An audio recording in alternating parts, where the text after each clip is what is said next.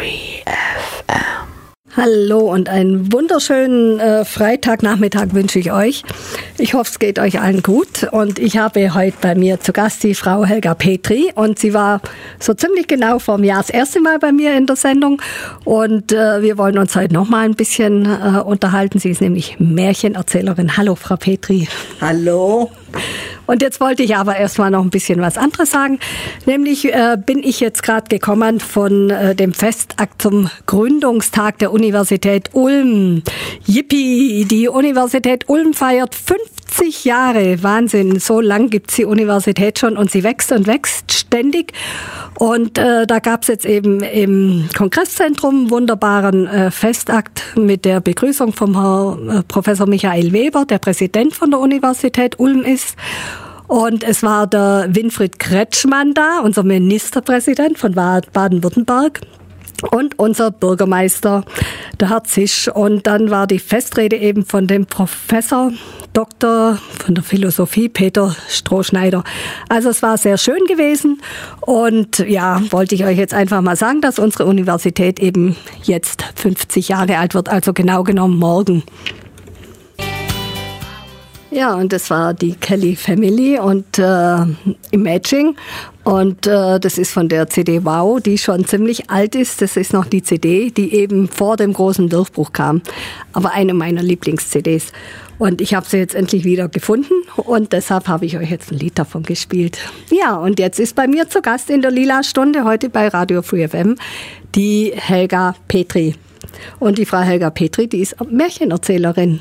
Und äh, sie hat es schon mal vor einem Jahr erzählt, aber da wir ja jetzt nicht davon ausgehen können, dass jeder die Sendung vor einem Jahr gehört hat, äh, Frau Petri, erzählen Sie uns doch noch mal ein bisschen.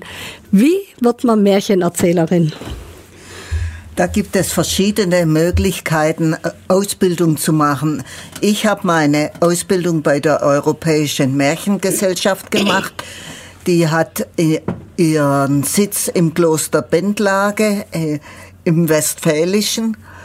Aber es gibt auch noch andere. Wenn sich jemand dafür interessiert, wo man eine Ausbildung machen kann, dann soll er, er oder sie sich mit mir in Verbindung setzen.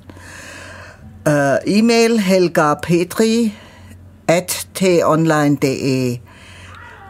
Helga als großes H und ohne irgendeine Lücke dazwischen. Petri großes P und äh, ja und dann at tonline.de. Da gebe ich dann .de, ja. Da gebe ich dann Auskunft, gerne Auskunft.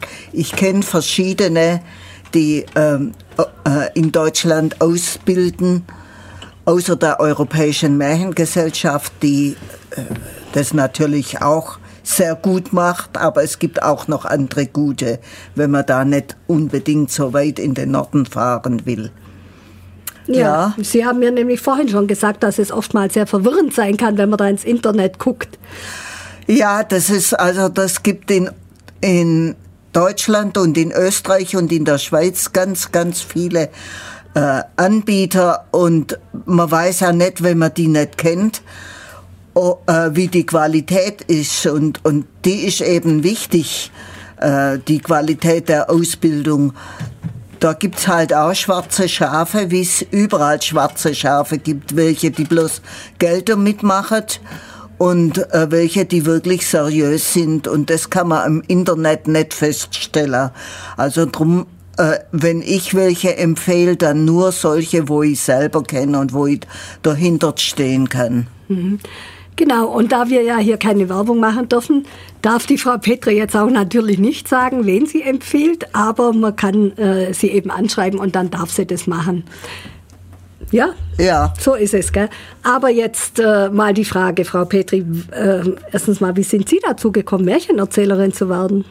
Also, ich bin von einer Heilpraktikerin angesprochen worden, der hat erzählt, wie es damals in unserem Büro zuging und die hat mich gefragt, was ich denn gern mache. Außer Büroarbeit, das habe ich immer gern gemacht und ich habe auch immer gern geschafft.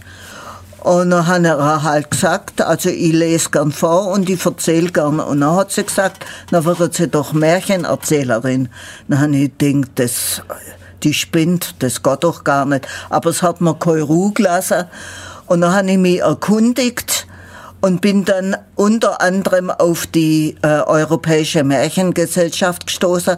Und da hat mir gefallen, dass eben Wissenschaftler aus aller alle Richtungen sich da mit dem Märchen beschäftigt und auch Seminare erboten Also Sprachwissenschaftler, Theologen, äh, Geschichtswissenschaftler, Historiker, äh, äh, dann äh, auch Volks, viele Volkskundler und dann auch welche, die äh, die von den Sozialwissenschaften herkamen und die alle haben äh, Seminare erboten und das hat mir einfach gefallen. Und ich denke, so ein äh, vielfältiger Zugang zu dem Thema Märchen, das möchte ich eigentlich haben. Und deswegen bin ich auch noch bis heute in der Märchengesellschaft. Einmal im Jahr machen die einen Kongress und da kommen dann auch die Wissenschaftler zu Wort und aber auch reine Erzähler. Also das Erzähler ist dann nach wie vor wichtig und vor jedem Kongressbeitrag gibt's erstmal ein Märchen. Und das gefällt mir unheimlich gut. Und auch die Seminare, die sind äh, recht gut, recht gehaltvoll. Und ich mache auch viel in der Schweiz. Mhm. Also in der Schweiz gibt es die Mutabor, Märchenstiftung und dann die Schweizerische Märchengesellschaft. Und mir gefällt's einfach so in der Schweiz. Ich hab die Schweizer so gern. Und da mache ich dann auch noch Seminare. Und äh, ja, das, das ist eine richtig tolle Sache. Ja, also ich habe ja schon äh, letztes Jahr, wo Sie das erste Mal da waren, da war ich ja schon doch sehr überrascht, dass, Mär, dass Märchenerzähler oder Märchenerzählerin, äh, dass es sogar ein Beruf ist. Das wusste ich bis dato nicht. Das habe ich erst durch Sie erfahren. Und ähm, ja, was, was beinhaltet denn jetzt diese Berufsausbildung so? Also erst einmal lernt man es erzählen. Man kriegt äh, Spra also Sprachtraining, dann kriegt man Atem. Training.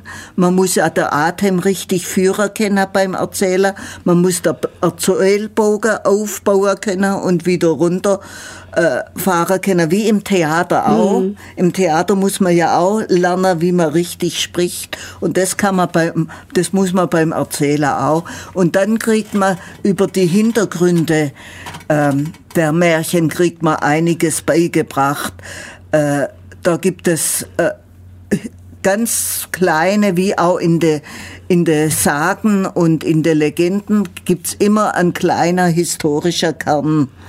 Und das, oder äh, die, die Soziologen, die gucken das dann von der soziologischen Seite an und wieder andere von der sprachlichen Seite und wieder es gibt so viel verschiedene Zugänge zu den Märchen und das kriegt man in der Ausbildung dann auch vermittelt und aber mit der Ausbildung ist es nicht abgeschlossen.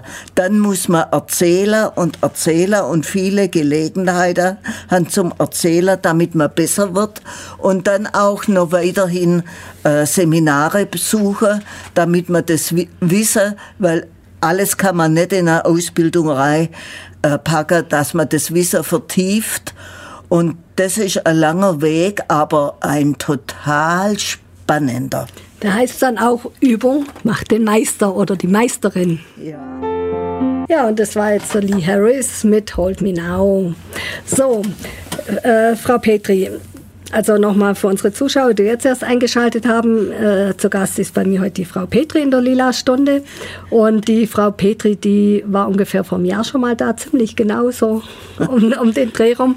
Und äh, die Frau Petri ist Märchenerzählerin und sie wollte uns jetzt aber ein bisschen was erzählen über ihren nächsten Abend im Charivari.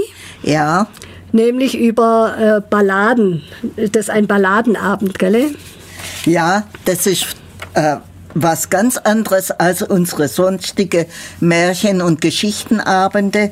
Das ist der zweite Balladenabend den die Doris Glas zusammen mit mir macht. Und das ist am 25.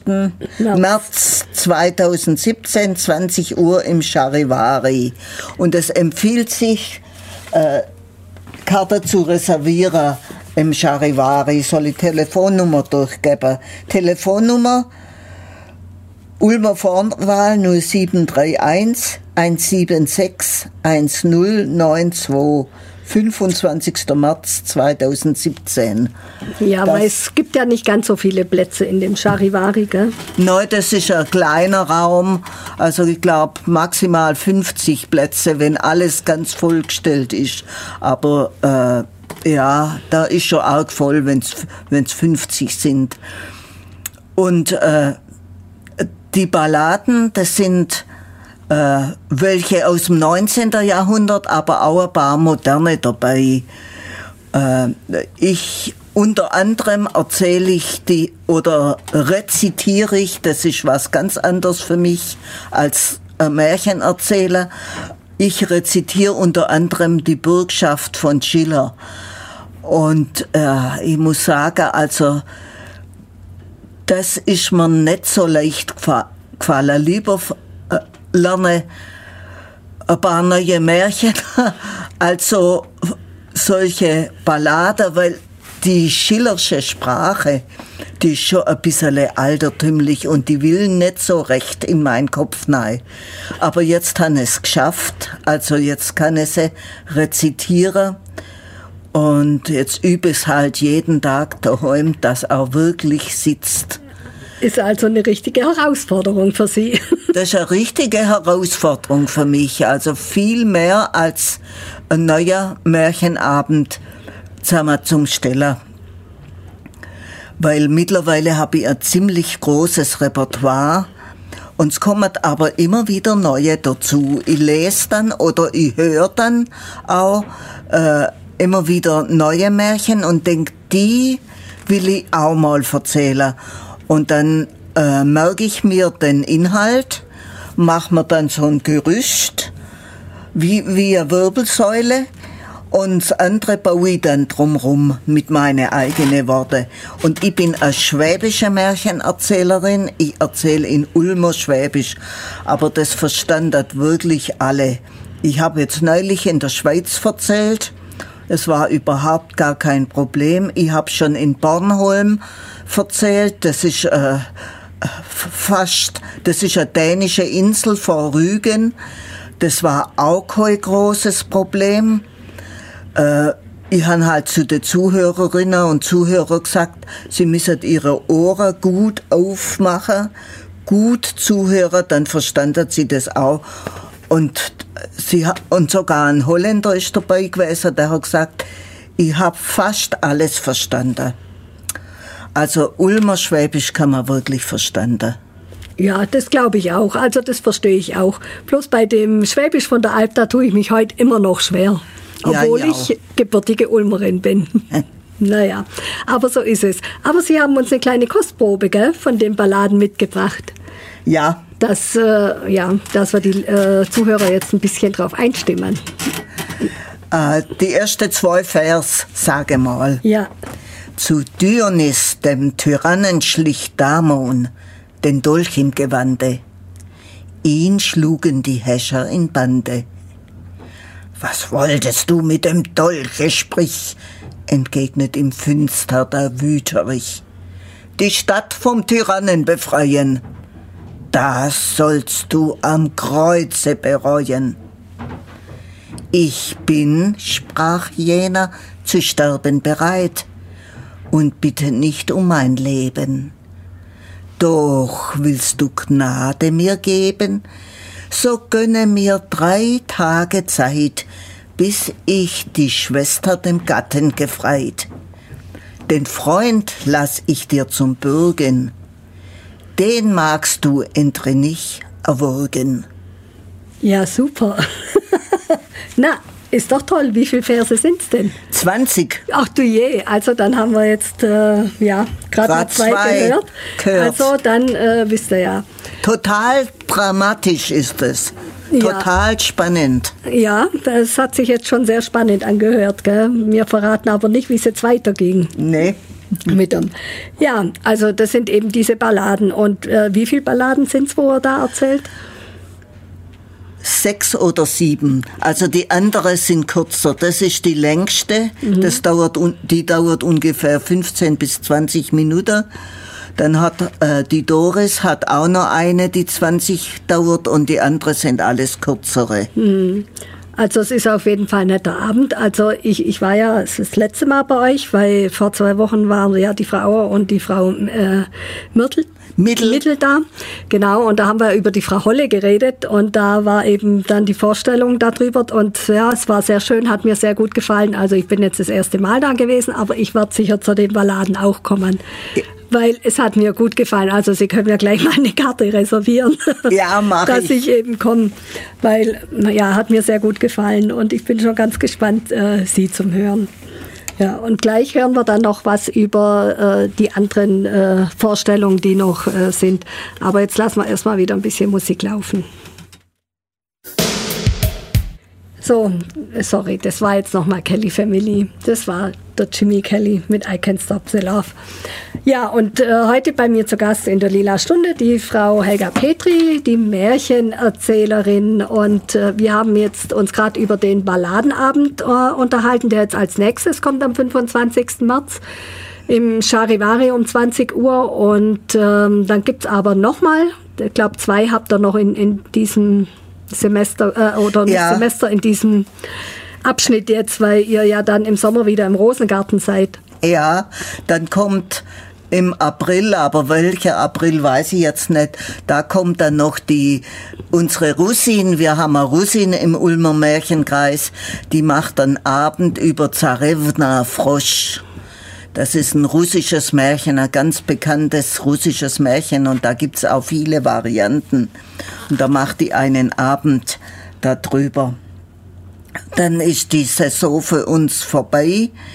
Dann äh, kommt äh, die, die Freiluft, Freiluftsaison äh, im Rosengarten. Das fängt äh, mit den Sommerferien an im Juli und geht dann die ganze Sommerferien über jeden Mittwoch ab 20.30 Uhr im Rosengarten, ist aber nicht so furchtbar lang, also meistens eine halbe bis eine Dreiviertelstunde. Und äh, das sind auch verschiedene Erzählerinnen und ein Erzähler aus dem Märchenkreis, die da erzählen. Und die erst, die letzte zwei äh, Mittwoche im Juli haben wir vorher noch ein Programm für Kinder, äh, auch so ungefähr eine halbe Stunde an zwei Mittwoche im Juli.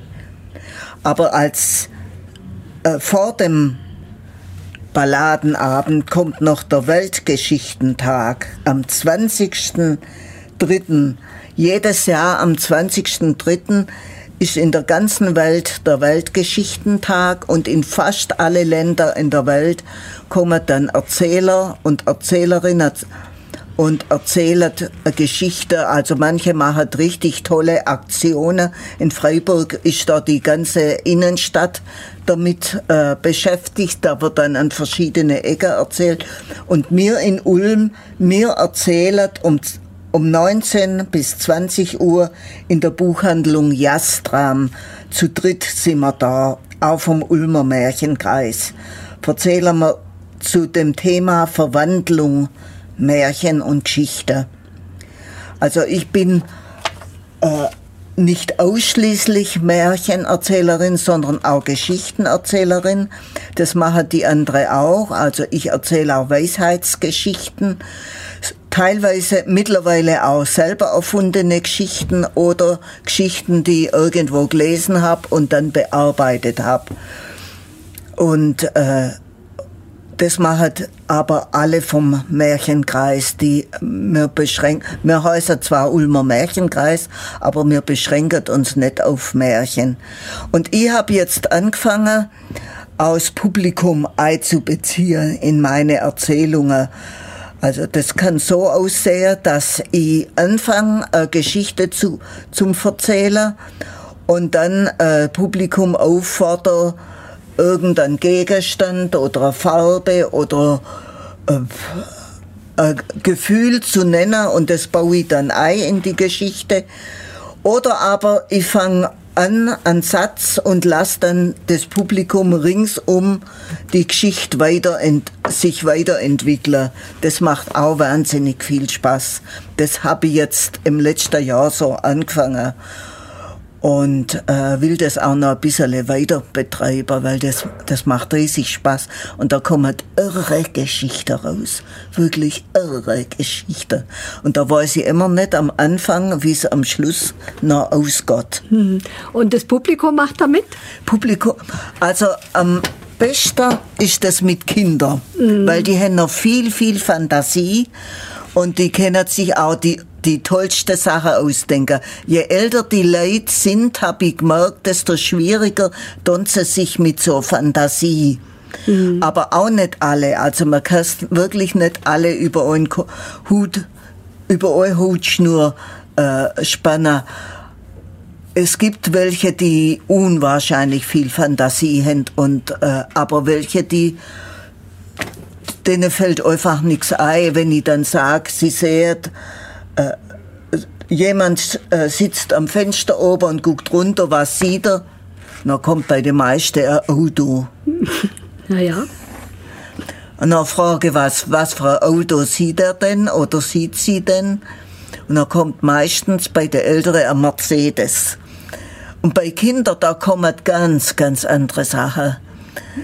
Oder bei, auch bei Jugendlichen teilweise. Das kommt drauf an wenn sie zu viel Fernseher und, und zu viel Computer gucken, dann schläft die Fantasie auch ein. Mhm. Aber äh, wenn das andere Jugendliche sind, die sich anders betätigen, die haben schon noch Fantasie. Merkt man das tatsächlich so stark? Doch, bei Kindern merke ich das ganz stark. Mhm. Und ja, mit Jugendlichen habe ich jetzt nicht mehr so viel zum tun, wobei ins Charivari auch junge Leute kommen. Aber das sind schon welche, die, äh, wo ich spüre, die haben noch Fantasie und die haben noch Zugang zu diesen Fantasiewelten. Hm. Ja, ah. das, ich denke auch, dass, ähm, naja, da, da hat ja der Professor Spitzer erst wieder einen Vortrag gehalten ich mag den daher sehr gern hören, weil der sagt ja auch einfach, äh, er hat, er sagt eben auch, also zu viel Wischen macht einfach dumm. Also wenn man über diesen Bildschirm wischt äh, und zu viel Wischen, sagt er, macht dumm. Und naja, er hat ja wohl nicht ganz unrecht, gell?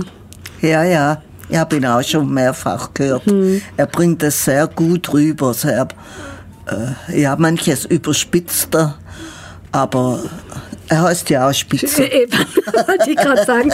Er wird es seinem Namen dann gerecht. Naja, aber er hat, er, er hat halt schon auch äh, recht und er, immer, er stützt sich auch auf Studien, äh, die er da eben auch erforscht hat und so. Also von daher. Aber Gott sei Dank gibt's ja dann auch noch eben Märchenerzähler und Märchenerzählerinnen äh, wie Sie und Ihre Kollegen und Kolleginnen, so dass äh, eben unsere Fantasie dann äh, schon wieder beflügelt wird auch. Ja, und das Märchen, das hat wirklich einen Auftrieb. Das, äh, es wird immer mehr ausgebildet und es, äh, und ich denke, äh, der Mensch braucht braucht es, weil die Märchen, die sprechen ja, also die echte Zaubermärchen, die sprechen ja eigentlich Probleme an oder Haltungen, die jeder Mensch hat. Wenn man zum Beispiel denkt an der Fischer und seine Frau, das dieses Motiv geht durch die ganze Welt, weil der Mensch eben so ist. Wenn er was hat, dann will er immer noch mehr und immer noch mehr und immer noch mehr. Und äh, das, ob das jetzt ein Asiat oder ein Amerikaner oder ein Australier oder ein Afrikaner ist, überall bei den Völkern findet man dieselbe Motive. Äh, Märchenmotive, das ist, das ist wirklich faszinierend. Weil im Grunde genommen, der Mensch ist einfach so. Der Mensch hat bestimmte Vorlieben, er hat bestimmte äh, Gier und Neid und, und, und Angst und Zuversicht, die gibt's in alle Völker. Mhm. Und äh, das the äh, thematisiert das Märchen. Und es zeigt halt auch aus Krisen verschiedene Lösungswege. äh, europäische Märchen gehen immer gut aus oder in der Regel gut aus. Es gibt auch ein paar, wo es nicht gut ausgeht oder für unsere Begriffe vielleicht nicht gut ausgeht. In asiatische ist es schon wieder anders und in afrikanische auch. Und auch indianische Märchen. Also da, da denken mir immer oder ziemlich oft, das ist kein gutes Ende. Und die sehen das gar nicht als ein schlechtes Ende an, mhm. sondern einfach die Konsequenz. Mhm. Ja, das ist immer die Betrachtungsweise, gell? wie betrachte ich was. Ja. Mhm. Ja, es ist. Äh also ich habe ich hab das ja auch gesagt. Äh, manchmal habe ich mir, wenn ich meinen Kindern Märchen vorgelesen habe, habe ich sehr oft gedacht, naja, äh, ich weiß gar nicht, kann ich denn das überhaupt vorlesen? Äh, die sind ja manchmal schon sehr brutal und wo ich schon, ich habe dieses Märchen, das Mädchen mit den Schwefelhölzern, also ich mag das schon sehr gern, dieses Märchen, aber ich wollte es irgendwann, äh, äh nee, habe ich gedacht, ich, ich, eigentlich ist es doch sehr gefährlich, ein Kind das vorzulesen, weil was wird einem denn in dem Märchen gesagt? Äh, das Mädchen mit den Schwefelhölzern. Äh, die Oma, die ist gestorben und die besucht die immer und äh, eigentlich wird einem doch da suggestiert, wenn du tot bist, dann ist alles viel einfacher, dann ist alles viel schöner.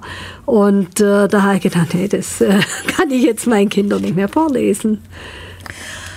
Ja, also das ist ja ein Kunstmärchen, das ist was Erdichtetes vom Andersen. Der hat es erdichtet und der das sollte wahrscheinlich auch noch eine Sozialanklage sein, weil äh, damals, ah, heute gibt's auch noch genug äh, Kinder, die auf der Straße leben. Mm. Das kriegen wir bloß nicht mehr so, so mit. Damals war das offensichtlicher. Er hat ja selber auch eine, äh, eine Zeit lang auf der Straße gelebt und hat, äh, äh, äh ist aus einem ziemlich ja, ziemlich armseliger Haus gekommen. Eine ziemlich armselige Kindheit hat er gehabt. Bloß sein Vater hat ihm immer, ich glaube, äh, ich glaube, äh, Tausend und eine Nacht vorgelesen und hat damit die Fantasie von dem Kind äh, angeregt. Der war von Dänemark, gell? Der war von Dänemark, ja. Von Odensee. Ich ja. war nämlich in dem seinem Geburtshaus gewesen, in dem Hans Christian Andersen ja. äh, Museum. Also als Kind habe ich seine Märchen überhaupt nicht mögen. Mhm. Und ich habe auch als Kind die Märchen vom Hauf, das sind ja auch Kunstmärchen, also was Erdichtetes im Gegensatz zu den Volksmärchen. Da weiß man nicht, wer, de, wer die verfasst hat.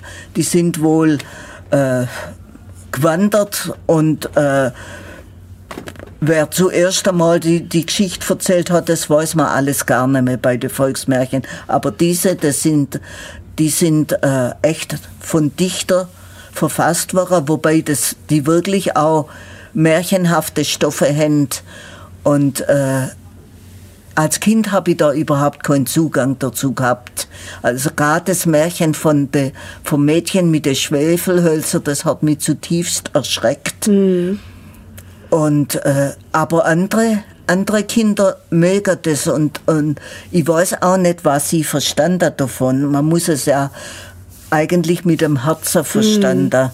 Und da, da kann man auch Trost rausziehen, weil sie ist ja trotzdem in ihrem Elend nicht allein gewesen. Die Großmutter hat sie immer besucht. Mhm. Und also wer jetzt die Geschichte, die ich denke, dass nicht alle diese Geschichte von dem Mädchen mit den Schwefelhölzern äh, kennen, bloß ganz kurz, um was es dabei geht. Ähm, wollen Sie es kurz das sagen? Ist ein, das ist ein kleines Mädchen, das Schwefelhölzer, also Streichhölzler, verkauft, um, um äh, zum Unterhalt der Familie beizufügen. Und das am Weihnachtsabend kauft halt fast keiner mehr und sie friert und sie zündet ein Hölzle ums andere an und jedes Mal, wenn sie ein Hölzle anzündet, erscheint die verstorbene Großmutter und tröstet sie. Und äh, zum Schluss sind halt alle Streichhölzler verbrennt und das Mädle erfriert und wird am nächsten Tag dann tot auf Rohrer aufgefunden. Aber sie hat ein seliges Lächeln auf dem Gesicht. Ja, weil die Großmutter bei ihr war. Aber wenn man jetzt mal in die Wirklichkeit guckt, äh, wie viele äh, gibt es tatsächlich, die erfrieren, weil sie kein Dach über dem, Kopf, über dem Kopf haben. Ist ja auch eine traurige Wirklichkeit, gell? Ja. Hm. Also Märchen zeigen uns ja auch immer ein bisschen eine Wirklichkeit. Und jetzt lassen wir noch mal ein bisschen Musik laufen. Und nachher, nach der Musik, hören wir noch ein kleines Märchen, gell? Ja. Ja, und das war Triskelian mit Possa. Ja, und jetzt haben wir es ja gerade davon gehabt, äh, von diesen traurigen äh, Märchen und so. Und äh, wir haben uns jetzt gerade in der Pause noch ein bisschen weiter unterhalten und jetzt wollten wir euch da noch ein bisschen äh, dran teilhaben lassen, äh, weil die Frau Petri, die hat mir jetzt da auch noch ein paar ganz interessante Sachen gesagt äh, dass man eben auch in diesen Märchen sieht, dass es doch immer schon eine schlechte Zeit gegeben hat. Gell? Ja, und dass es Kindern äh, nicht immer gut gegangen ist. Und äh, unsere Kinder geht's materiell sehr gut, aber seelisch verhungern viele. Und Märchen sind Seelennahrung. Äh, die Ansprüche, die an viele Kinder gestellt werden, sind ziemlich hoch. Und äh, heu, gerade heute habe ich einen Artikel gelesen, dass vielfach die Erziehung so ist, dass äh, die Kinder sehr, sehr früh Wahlmöglichkeiten äh, geben werden, wo sie im Grunde genommen überfordert sind. Äh, sie können schon als Zweijährige unter viele Sorten von, von äh, Brot wählen. Sie können als Zweijährige schon wählen, was sie, was sie aufs Brot haben wollen. Im Grunde genommen ist ein Zweijähriges da damit überfordert. Und was man, was man dann macht, dass man diese Beliebigkeit, in, äh, wo man heutzutage sieht, dass viele sich nicht mehr festlegen wollen. Sie wollen einen Job, aber äh, zu ihren Bedingungen, also und man will schon eine Lehre machen, aber das soll leicht sein und man kann sie dann ganz leicht abbrechen. Und man will sich heutzutage oftmals nicht mehr festlegen und mit dieser Erziehung, dass man die Kinder viel zu früh wählen lässt, das ist meine persönliche Meinung, da, äh, da befördert man diese Richtung. Denn die meinen dann äh, irgendwann später, sie können dauernd wählen. Und jede Wahl äh, beinhaltet, dass man auf irgendwas anderes verzichten muss. Wenn ich, wenn ich jetzt einen bestimmten Beruf wähle, dann verzichte ich, muss ich auf andere äh, Beru Berufe verzichten. Ich kann mich dann irgendwann um äh, orientiere und sage, gut, also das liegt mir nicht so, dann mache ich halt das andere. Aber dann muss ich wieder andere Möglichkeiten abschneiden und so. So ist eben das Leben. Jede Wahl beinhaltet, dass man auf irgendetwas anderes verzichtet. Aber mit der Berufswahl, da muss ich jetzt mal noch äh, trau kurz drauf eingehen. Also ich äh, glaube, dass es äh, äh, früher einfach so war. Früher hat man einen Beruf gelernt und diesen Beruf hat man dann bis zum bitteren Ende durchgeführt. Äh, ob man den jetzt gern gemacht hat oder nicht, man hat eben diesen Beruf gelernt, also hat man diesen Beruf gemacht. Und äh, ich glaube, äh, heutzutage äh, ist es dann schon so, dass äh, man, weiß es ja manchmal vorher gar nicht, äh, ist es tatsächlich das, was ich machen will? Weil eben so viel zur Auswahl steht. Und äh, also manchmal, ja, fangen sie vielleicht eine Ausbildung an oder machen die auch zu Ende und merken dann, aber Mensch, mir macht die Arbeit überhaupt gar keinen Spaß. Oder äh, die fangen ein Studium an und merken dann, äh, Mensch, das ist gar nicht das, was ich, was mir gefällt, was ich eigentlich machen wollte. Und das finde ich sehr gut eben in, in der heutigen Zeit, dass die dann schon die Möglichkeit haben zu sagen, nö, das ist gar nicht das, was, was ich machen will, das macht mich gar nicht glücklich und dann eben doch äh, die Möglichkeit haben, was anderes zu machen, wo sie dann vielleicht glücklich Bücher drin sind. Und äh, also ich, ich denke manchmal, äh, manchmal tun die Kinder ja auch ein bisschen so äh, gucken, was die Eltern wollen. Äh, und also früher war das zumindest noch so, bei mir war das so. Hm. Und äh, ja gut, heute habe ich mich auch mit meinem äh, Beruf arrangiert und es macht mir auch Spaß. Also äh, da, wo ich jetzt arbeite, da bin ich echt total glücklich, muss ich sagen.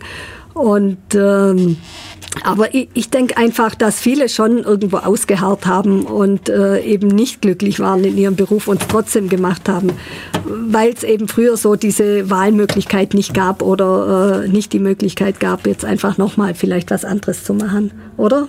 Ja, schon, ah, das sehe ich auch so. Und man, und man sollte nichts machen, bloß wegen dem Geld oder, oder äh, weil die Eltern meinen, aufs Herz hören, mhm. aufs Herz hören. Und da ich sage ich sag immer den, den jungen Leuten, äh, da, wo, wo ihr richtig gut drin sind, da geht's nah für euch. Da, wo sie wirklich gut und wo's, und, und wo, wo, wo es nah drängt. Mhm. Auch wenn das heißt, das ist ein brotloser Beruf. Aber wenn man etwas gut macht und etwas gern macht, dann macht man es auch. Dann macht man es auch wirklich gut und, und äh, das bringt auf jeden Fall eine Befriedigung. Das ist eben genau das, was wir vorhin gesagt haben. Geld ist nicht alles. Es ist, also ich denke, man hat einfach schon mehr Lebensqualität, wenn man äh, dann äh, eine Arbeit macht, die einem einfach auch Spaß macht, weil dann, dann macht man es einfach gern und dann geht man jeden Tag gern zur Arbeit. Und es ist ein ganz anderes Gefühl, aufzustehen und sich auf die Arbeit zu freuen und Spaß dran zu haben, wie zu denken, oh, jetzt muss ich da schon wieder hin. So, ja, ist so, ja, oder? Ja, und das ist, finde ich, das, das also, haben wir genug Leute, wo einfach das machen, weil sie es machen müssen und weil sie das Geld verdienen müssen und das, das tut nicht gut. Das also, tut nicht gut. Ich bin ganz ehrlich, ich bin oft angeguckt worden, äh, so wie als ob, äh, ist die jetzt noch ganz dicht im Kopf oder so, wenn ich gesagt habe, nee, ich gehe ganz zur Arbeit, ich freue mich, wenn ich da äh, im Sommer mit meinem Roller da in die Uni rauffahre, da kann ich dann so vor mich her trillern, Freunde, das Leben ist lebenswert. Ich gehe einfach gern und es macht Spaß.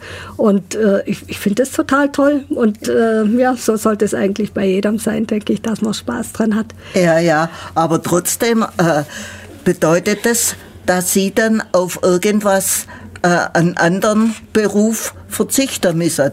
Äh, äh, sie können einfach nicht, nicht äh, zweierlei Sachen zu gleicher Zeit machen. Zur gleichen Zeit nicht, aber kann ich trotzdem machen. Ich sitze jetzt hier mit Ihnen, also das kann ich auch noch machen. Ja, sicher. Aber zu einem anderen Zeitpunkt und vielleicht dann nicht als Beruf, als Hauptberuf, sondern als äh, ausgedehntes Hobby. Wie ja. für mich, mein Hauptberuf ist nicht äh, Erzählerin, weil ich, ich muss da nicht mein Brot damit verdienen, aber das ist ein sehr, sehr ausgedehntes äh, Hobby und da, und da hängt mein Herz dran. Ja.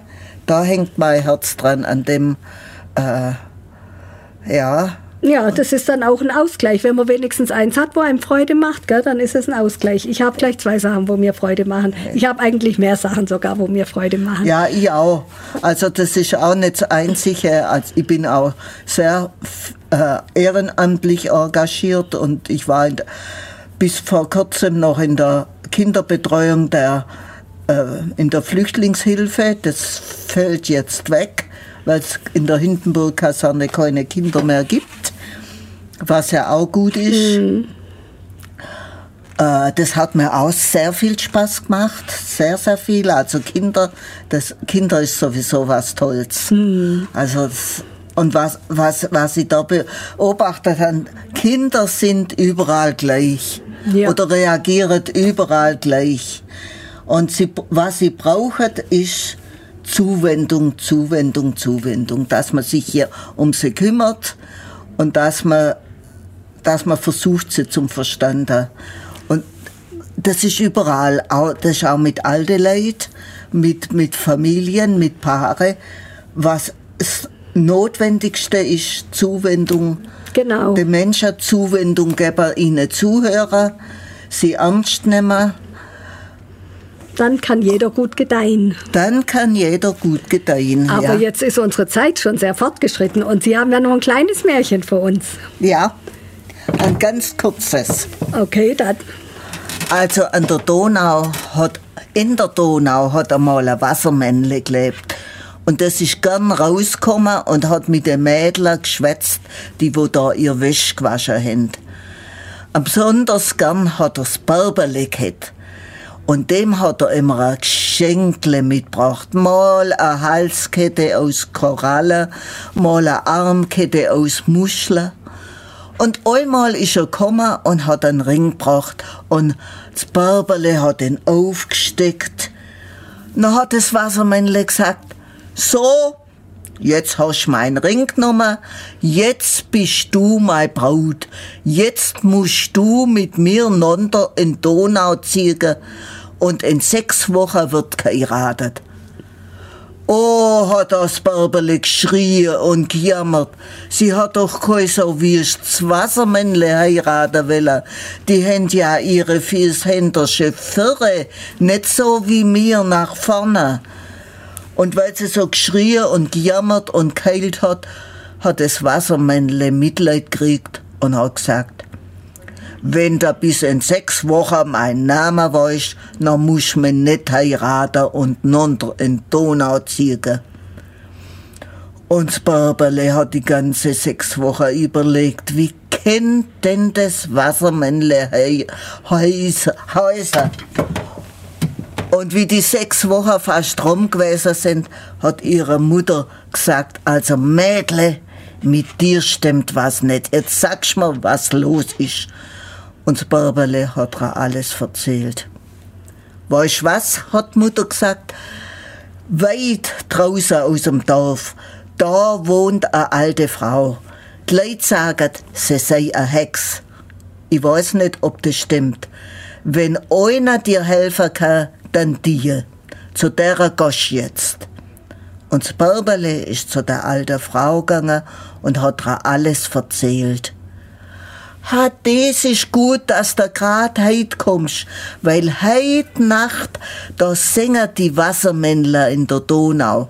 Jetzt versteckst du unter in der Donau in der Weide und dann wirst schon erfahren, was du wissen musst. Und das Bärberle hat sich versteckt.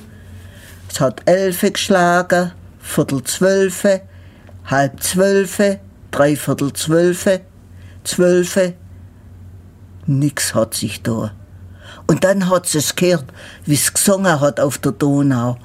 Oh, oh, oh, wie bin ich froh, dass das Bärberle nicht weiß, dass ich Konrädle heiß. Am nächsten Tag ist das Bärberle an Donau nah. Da ist das Wassermännle schon gestanden mit einem Zylinder und einem Frack und mal Rosmarinstreisle im Revier. Gell, du weißt nicht, wie ich heiß. Heißt du Hans? Nein, so heiß ich nicht. Heißt du Franz? Nein, so heiß ich nicht. Heißt du vielleicht Konrädle? Das hat dir der Teufel gesagt, das hat dir der Teufel gesagt. Und vor Wut hat er aufgestampft gestampft und ist Donau runtergefahren bis ans Schwarze Meer. Aber später die, der, der Mann von der schönen Lauvere ist, weiß ich nicht. Das Wassermännle. Das Wassermännle, ja. Es hat mich ein bisschen an das Rumpelstilzchen jetzt erinnert. Ja, das ist eine schwäbische Version. Schwäbisches, ein schwäbisches Rumpelstilzchen. Also, jetzt sind wir auch schon wieder am Schluss. Und äh, ich bedanke mich recht herzlich, Frau Petri, dass Sie da waren und uns wieder so schöne Sachen erzählt haben und äh, so ein schönes Märchen noch zum Schluss. Und ich freue mich schon auf den Balladenabend am 25. März um 20 Uhr im Charivari. Und nach Möglichkeit äh, eben äh, sich jetzt schon äh, Karten reservieren lassen oder dann einfach rechtzeitig da sein. Ich glaube, eine halbe Stunde vorher macht man auf. Gell? Ja. Mhm. Ja, dann recht herzlichen Dank und ich wünsche Ihnen natürlich einen schönen Abend dann am 25., dass viele Leute kommen, dass es voll ist. Und äh, ja, und dass sie den Schiller noch so richtig äh, gut in den Kopf reinkriegen. Ja, das geht dann schon. ja, also. das glaube ich doch auch. Ja, ja. Okay. Ja, und äh, an die Zuhörer dann auch einfach noch ein äh, schönes Wochenende und äh, ja, bis in zwei Wochen.